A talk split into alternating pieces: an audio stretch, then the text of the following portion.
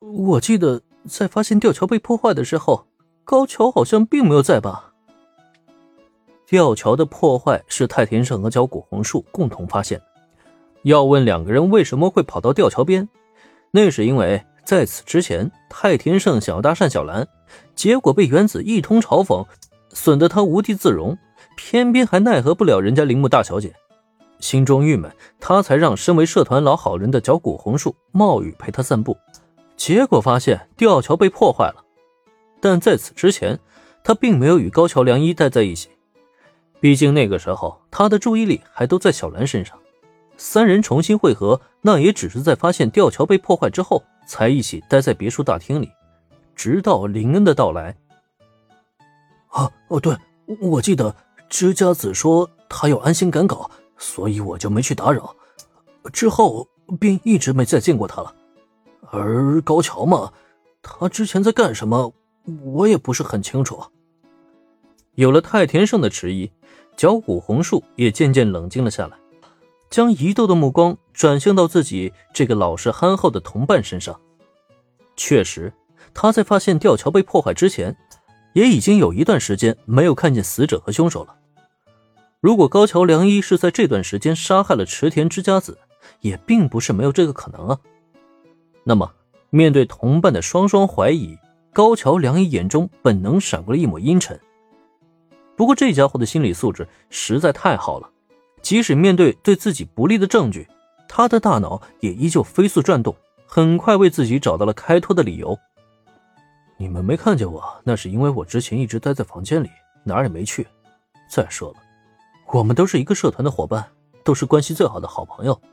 我跟知家子之间又没有过任何冲突和怨恨，我干嘛要杀他？没道理啊！先是说明自己没有充足的杀人动机，将话说的有理有据的。随即，高桥良一的矛头一转，直接将手指向了他认为凶手的林恩身上。反倒是你，从吊桥出现开始就展现出惊人能力，我觉得吊桥完全有可能是被你破坏的。或许你早就跟知家子认识了，与他有恩怨，然后趁这个机会杀了他，再诬陷嫁祸给我。又或者说。真正的凶手是这位女仆小姐，她的身手大家也都看见了，她同样有能力杀死知家子。最关键的是，她怎么可能这么简单就发现知家子的尸体啊？也许正是她亲手杀了知家子，所以才能把尸体带到大家面前啊。当然，最大的可能就是你们联合起来杀了知家子。对，一定是这样的。短短时间内，高桥良一竟然完成了反转。直接将杀人的帽子扣到了林恩和罗贝尔特身上。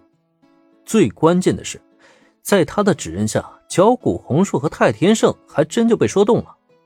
齐齐将目光调转到林恩身上不说，表情还带上了浓浓的敌意。见此一幕，林恩也是有些无语。哼，且不说我根本不认识死者，也没有理由杀死他啊。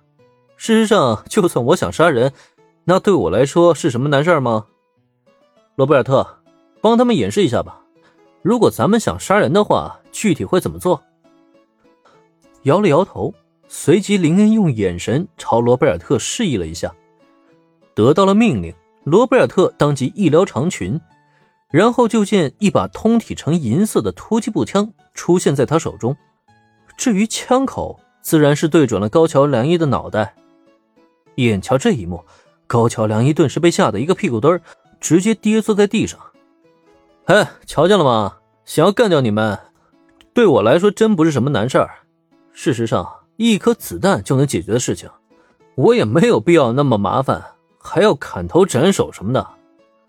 哎，当然了，之所以对你们解释这么多，主要我是想告诉你们一件事情：这位凶手先生，当你将这口黑锅扣到我们脑袋上的时候，你有没有想过呀？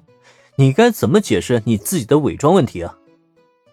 枪械一出，脚骨红树等人自然被吓一大跳。而此时再看林恩呢，他却已然是笑眯眯的来到高桥良一近前，一伸手直接从对方肚子里掏出一大团伪装物来，然后就见对方原本肥胖的身体一下子缩扁了下去，恢复了正常人的体型。哼，如果不是心里有鬼。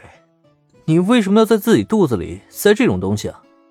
通过你斩首了死者的行为来看，难道你是打算利用这个伪装去搬运死者的尸体不成？毕竟是曾经的童年阴影系列，林恩对于凶手处理尸体的方法简直不要太了解了，一句话便道破了其中的玄机。